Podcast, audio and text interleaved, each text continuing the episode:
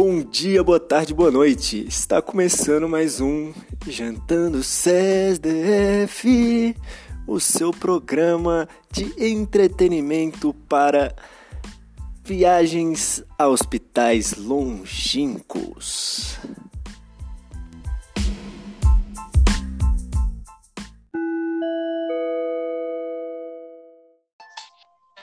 Boa noite. Oba! Começando mais um episódio do Jantando CSDF. Último. Chegamos finalmente ao último episódio da apostila de cirurgia 1, trauma. Que apostila, cirurgia 1, que tá falando, moço? Isso aqui é do nosso estudo. Tableton. Do. do Harrison, de artigos. É um compilado todo. Em inglês e em espanhol. No meu caso, francês e italiano também. Ah, sim, sim, mas eu não falo. Mas no seu caso também, é verdade. Tinha me esquecido. Uhum. Então fala em, fala em francês aí, começa TCE. tá bom, então, ó. Hã? 2, 3, 4, 5. É, tomar no cu, rapaz. Tô zoando. Bagaço. A gente vai finalizar com TCE e trauma hack nessa nossa última aqui, né? Cara, trauma hack medular nem precisa, velho. Falar é, trauma hack medular é naquele pique. Bora começar por ela, que a gente finaliza naquele pique, tá ligado? É só. Vai rápido. Vai, tá no pau então aí. O que, que, que você sabe? Atendimento da hack medular. ABCDE, imobilização cervical, claro, porque provavelmente ele vai estar com um trauma ali, né? É, tá. Aí aquilo que a gente já comentou lá no começo, sobre a dispensa do colar cervical. É, se ele tiver orientado, exame físico normal, aí você já vai poder tirar o colar. Tá, e aí, moleque, a a única coisa que importa, que seria importante, seria aquela avaliação de dermátomos e miótomos.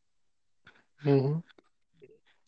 Aí você vai avaliar. Aí tem uns um milhão de dermatos e miótomos, mas os principais são é, C4 na altura do ombro, T4 vai ser na altura do mamilo, T8 tifoide, T10 umbigo e T12 sínfise pública. Anotem aí, esses daí são os principais dermatos. E os principais miótomos seria C4 deltoide, T1 abdução dos dedos, é, o resto dos T's, a parede, toda a parede anterior do abdômen, L1 flexão da coxa e L3 extensão da perna. Uhum. Que mais você acha importante? A única coisa é uma lesão chamada lesão de Chance. Lesão de Chance. É... Ou também chamada de lesão do irmão mais novo. É, o... é a lesão no, no carro do paciente que está no banco de trás, no meio do banco de trás, que só tem cinto de segurança pélvico ali, de duas pontas.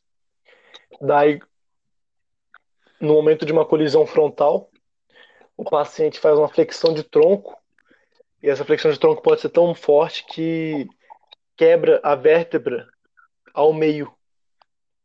Faz uma, uma fratura lon- é, longitudinal, quer dizer, Uhum. não, transversal, desculpa, horizontal, melhor. Faz uma fratura horizontal é, no meio da, da vértebra. Uhum. E aí, essa é a lesão de Chance. Só isso. Ou então, é, outra coisa também importante é a diferença de choque neurogênico e choque medular. Ah, eu não tô ligado nisso. Dá o papo. Choque neurogênico, cara, é o seguinte: é quando você perdeu a resposta simpática. Uhum. O choque neurogênico vai ser o seguinte: você vai ter uma lesão que tem que ser até T6, de C1 até T6. E ela é o seguinte: você fez essa lesão aí, você vai estar inibindo a condução simpática para o coração. Se você inibiu a condução simpática para o coração, seu coração vai bater mais devagar, porque não vai ter mais o estímulo simpático, e vai ter uma pressão arterial diminuída também. Uhum. Então acaba fazendo um choque. Mas é um choque neurogênico, porque não tem o simpático. Então adianta você dar líquido para esse paciente? Não. Não adianta, porque não é falta de líquido. Você tem que dar atropina, que é um ionotrópico, eu acho. Que ele aumenta a frequência cardíaca, enfim. E vasopressor. Esse é o tratamento. Já o choque medular é um choque quando você. É um choque que lesou as fibras motoras, né? Então. Geralmente, tipo.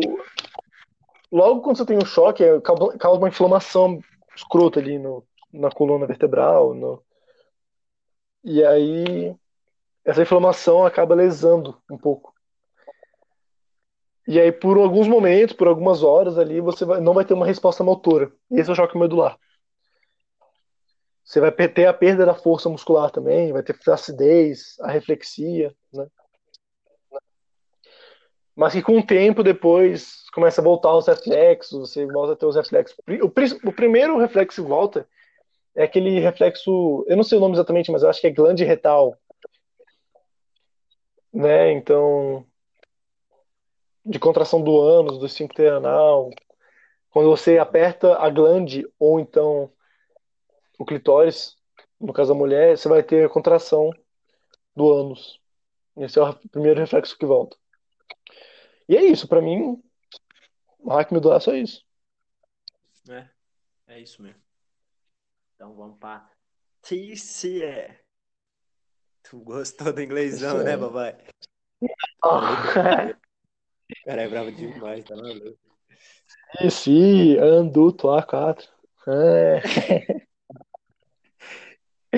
Tá. Isso é. Então bora. Começando no Glasgow. Deu papo. Você que tá escutando a gente, tu faz o seguinte. Pesquisa no Google. Fala o Guinho, fala Léo. Pesquisa no Google, Glasgow. E aí lê essa porra, tá ligado? Perfeito, perfeito. Essa porra, porque falando aqui vai ser pior pra você. Mas, resumindo, resumindo. Não. Ele. Não, resumindo bem básico. Ele só divide em três coisas: abertura ocular, resposta verbal e resposta motora. Sendo que abertura ocular, quatro pontos, resposta verbal, cinco pontos, resposta motora, seis pontos. Pensa assim, ó. Você escreve Glasgow. Na hora de escrever o A do Glasgow, tu escreve um 4. Uhum. Na hora de escrever o S, logo em seguida depois do A, tu escreve um 5. E na hora de escrever o G final ali, tu escreve um 6. Uhum. É uma pratiquinha pra lembrar. E aí você lembra, 4 é o menor, então é olho. É. 5 é o do meio, então é boca. Porque a boca é maior que o olho. E 6 é. é o motor, porque é o maiorzão. Exatamente, pronto. E a classificação então, ó, entre 15 ah. pontos. Leve, entre 9 e 12, moderado, e abaixo de 9, grave. Isso. Tanto é que 8 para baixo em tuba. Uhum. Oh, mas tu, tu lembra daquilo que tinham mudado? Pupila, né? É.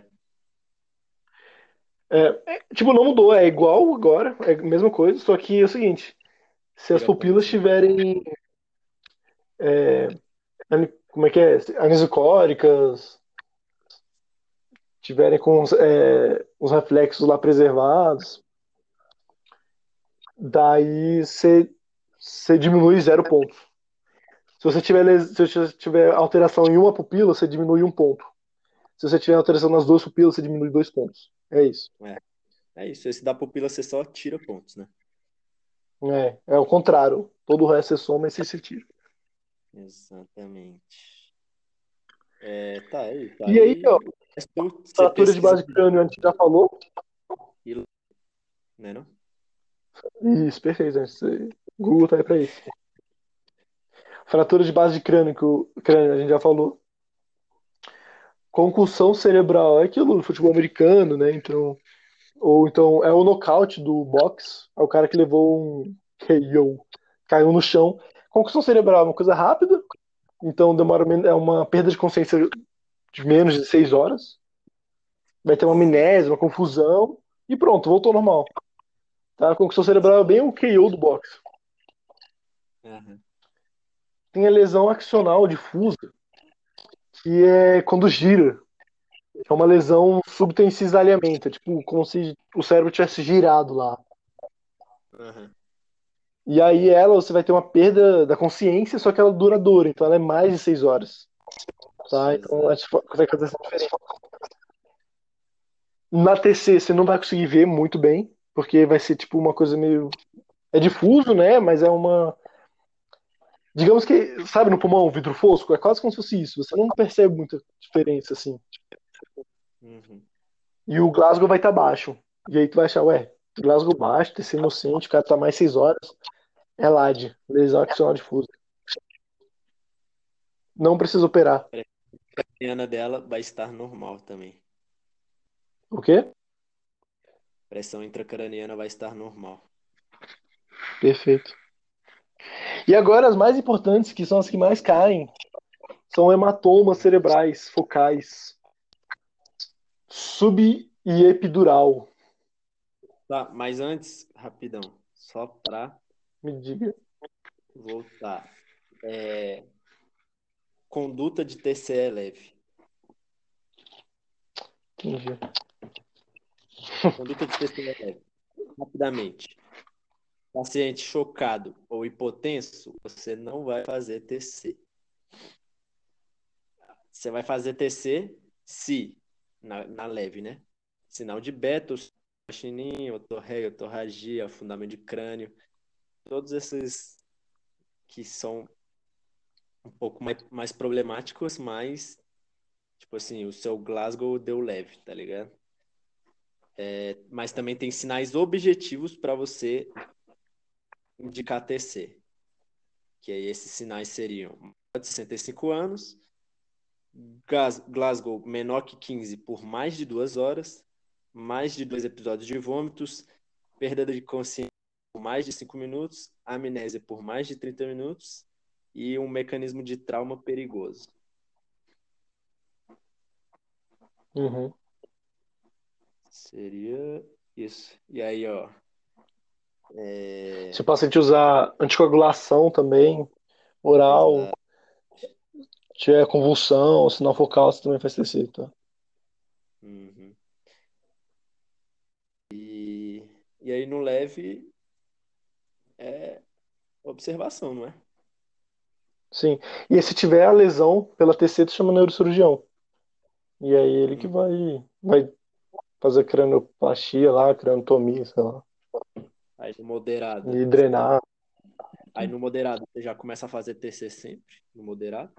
É. E é isso. seria mais também. E no grave, a única diferença pro moderado é que você vai internar e entubar. Porque o bicho vai estar. Uhum. Exatamente. Tá, agora vai lá para a parte mais importante, dá o papo. Subdural e extradural, ou epidural. Exatamente. Cara, então vamos fazer uma diferenciação assim, tá? A subdural ela é mais do idoso. A epidural é mais do jovem, Exato. tá? A subdural é do idoso e a alcoólatra também. E como é que, como é que eu fiz pra aprender, assim, pra tentar decorar? Cara, é o seguinte.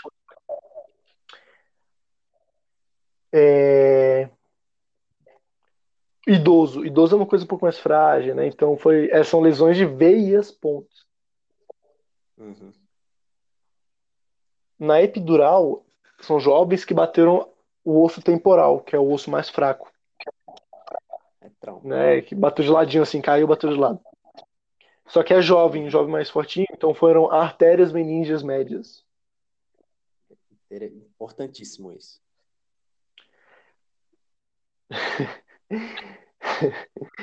É, E aí, outra coisa. O subdural é o alcoólatra ou idoso. Por quê? Porque eles vão ter um cérebro mais diminuído. Exato. E aí você pensa, o cérebro está mais diminuído. A veia vem lá do, do da meninge e desce para o cérebro. Se o cérebro diminuiu, você percebe que a veia está fazendo um longo caminho até chegar no cérebro, Exato. sacou? Então, e é subdural por isso, porque tá abaixo, tá ali já em contato direto com o cérebro, sabe? Uhum. Já a epidural tá acima. Então, para a gente entender um pouco melhor, os exemplos perfeitos seriam: quem teria mais chance de ter hematoma subdural, hematoma subdural, seria o Hugo Fernandes,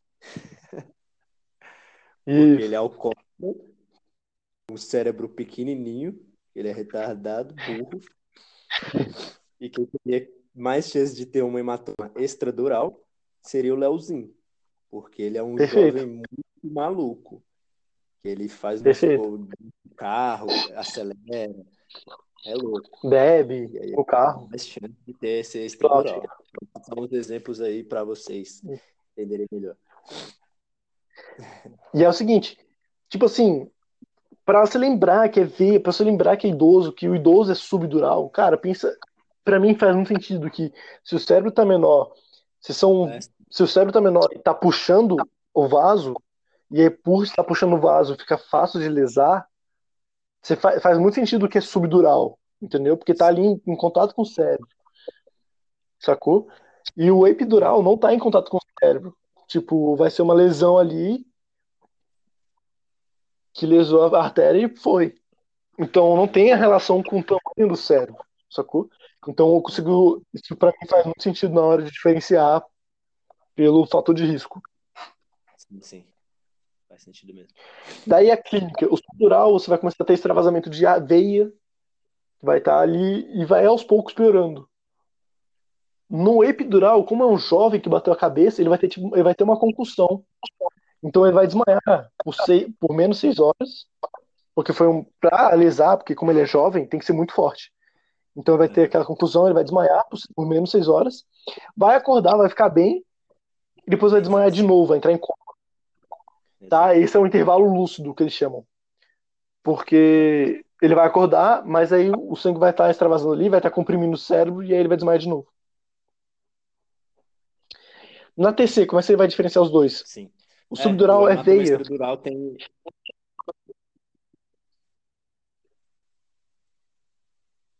Prossiga, meu amigo. Tá me ouvindo? Tô. Tô, tô, tô. Pode falar. Alô? Tinha travado. Pode falar aí, vai. Pode falar. O que que você tinha? Não, é que tu começou a falar que no hematoma extradural. Ah, tá. Não, é porque isso daí que você falou é, é muito importante para o hematoma extradural.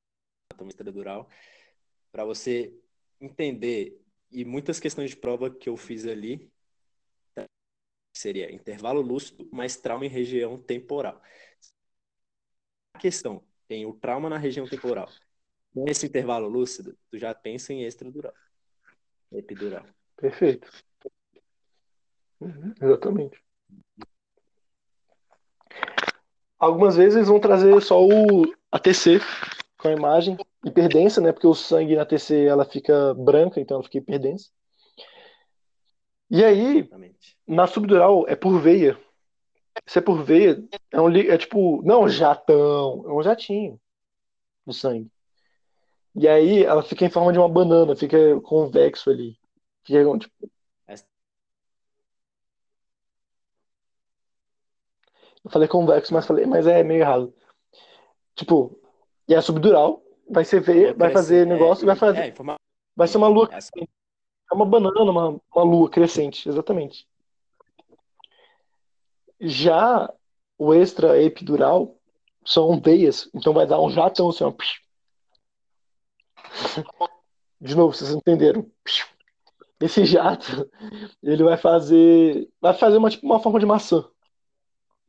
Aham. Então vai ser uma lesão, vai parecer mais uma bolinha de tênis ali, sacou? Vai ser um pouco mais mais circular, oval a lesão, tá? E aí quando você vai operar, se tiver como, desvio, me diga. tinha visto como lente biconvexa. E aí ela vai também, Perfeito. e também ela vai estar, tipo, empurrando o cérebro, né? Isso. A extra Quando você vai operar, se tiver um desvio de mais 5 milímetros, né? Então, as duas podem, podem estar empurrando o cérebro. E se elas estiverem empurrando mais 5 milímetros, aí você já começa a ficar perigoso, porque o cérebro não tem por onde fugir. Tipo, o crânio é uma caixa fechada, né? Então é isso. Exato. É, Tem a tríade de Cushing também, que eu já fiz uma questão que caiu uma vez. A tríade de Cushing é quando tem efeito de massa, quando tipo assim, tem esse hematoma grande, começou a comprimir, Hum. o paciente, e aí vai afetar o, o tronco encefálico. Daí o paciente vai ter uma hipertensão arterial, mas como vai pegar o, o tronco, ele vai ter uma bradicardia e uma bradipneia, mesmo hipertenso. Tá? Essa é uma questãozinha aí, que você ficar atento. E é isso. Uhum. Você tem mais alguma coisa? É isso, meu querido. Tem hematomas retroperitoneais, que é tipo quando você olha de, por trás do paciente. A zona 1, se você colocar depois no Google, hematomas retroperitoneais. A zona 1 é a zona bem da, da, da coluna, que são. Se tiver um hematoma ali bem na coluna, é perigoso. Por quê? Porque o que está passando ali? Vê a cava e a aorta. Né? Então é grave. Uhum. Você tem que operar na hora. Tem a zona 2, que eu já falei antes, que é a loja renal. Então é tipo mais periférico, né? Mais lateralizado. E aí você tipo assim, se você abriu o tórax, ou se você abriu o abdômen do paciente, e aí no meio da cirurgia ele começa a ter um aumento do volume, você começa a ver um sangramento ativo ali, aí você vai explorar o reto peritônio, você vai explorar a loja renal ali. Tá? Uhum. E tem a zona 3, que é uma zona, tipo, bem mais lombar mesmo, um retângulo lombar, pega toda a parte horizontal, assim, da parte inferior do- da lombar, que é a região pélvica, que seria, tipo, ilíaco. Né? E aí, você não precisa destemponar, não, você não deve explorar lá. Por quê? Porque se você lesou o vaso ilíaco ali, começou a extravasar sangue, provavelmente já conteu. Provavelmente o, a própria expansão de sangue ali já fez a- o tamponamento, a compressão. E aí, se você abrir, o sangue vai vazar, vai perder esse tamponamento e vai começar a sangrar mais ainda. E aí piora. Então, zona 3 você não, não aborda. É isso. É isso. É isso. Finalizamos nossos estudinhos de trauma, não é não? Perfeito. A partir de tá agora, todo sábado à noite, vai ter um, vai ter um podcast do Jantando Cés, só com os melhores assuntos, de forma Exatamente. reduzida, de forma orientada, pelos dois futuros doutores aqui, Filipe Leite e Matheus Moreira, com convidados com especiais. possíveis. Perfeito, perfeito. E para você que está escutando essa aula de trauma e está perguntando onde está o trauma de face e pescoço, vai ler, irmão. Aqui não vai ter.